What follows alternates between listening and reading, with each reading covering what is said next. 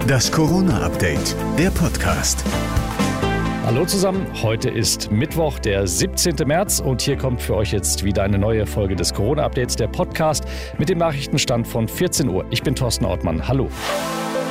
Mal eine Runde shoppen gehen oder ins Kino, danach noch ein kühles Helles im Biergarten? Nein, das ist kein Rückblick in die Vor-Corona-Zeit, sondern gerade Realität in Tübingen. Da ist ein Pilotprojekt gestartet. An mehreren Stellen kann man sich in der Stadt testen lassen und mit einem negativen Ergebnis bekommt man dann ein Tagesticket. Und das ist dann quasi die Eintrittskarte fürs Theater, die Geschäfte oder eben das Straßencafé. Tübingens Oberbürgermeister Boris Palmer. Und wir glauben sogar, dass eine Chance besteht, durch intensives Testen die Zahlen runterzukriegen. Wenn es uns gelingt, diejenigen zu finden, die infiziert sind und die in Quarantäne zu schicken, dann können alle, die nicht infiziert sind, ins Theater, in die Außengastronomie oder über den Handel gehen. Auch eine Drogeriekette beteiligt sich seit heute mit einem Testzentrum an dem Modellprojekt. Und die Uni Tübingen begleitet den Versuch wissenschaftlich. Klar ist aber auch, die Tübinger sollen sich nicht als Versuchskaninchen fühlen, sagt Notärztin Lisa Federle. Allerdings, was wir ganz klar bedenken müssen, ist, dass wir niemanden gefährden. Und ich werde garantiert alles tun, dass es funktioniert. Wenn nicht, muss ich ganz klar sagen, dann müssen wir halt abbrechen. Wäre ja schön, wenn das Modell Erfolg hat und auf andere Städte übertragen werden kann.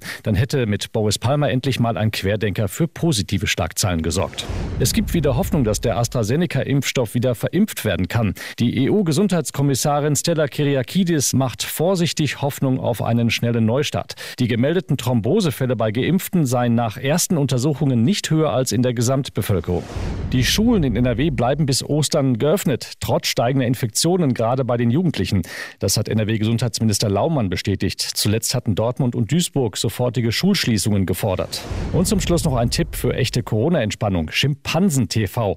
Gibt's wirklich. Weil den Schimpansen in den tschechischen Zoos der Lockdown zu langweilig war, haben sich ihre Pfleger was ganz Besonderes einfallen lassen. Über zwei Großbildschirme können sich die Schimpansen zweier Zoos gegenseitig beobachten. Und wie sehr wir von den Affen abstammen, sieht man an ihrem Verhalten, sagt eine Pflegerin. Entweder geben sie vor ihren Artgenossen mit ihrem Essen an oder schauen ihren Pflegern beim Saubermachen zu. Und wir können beim Schimpansen TV auch online dabei sein. Das war das Corona-Update vom 17. März.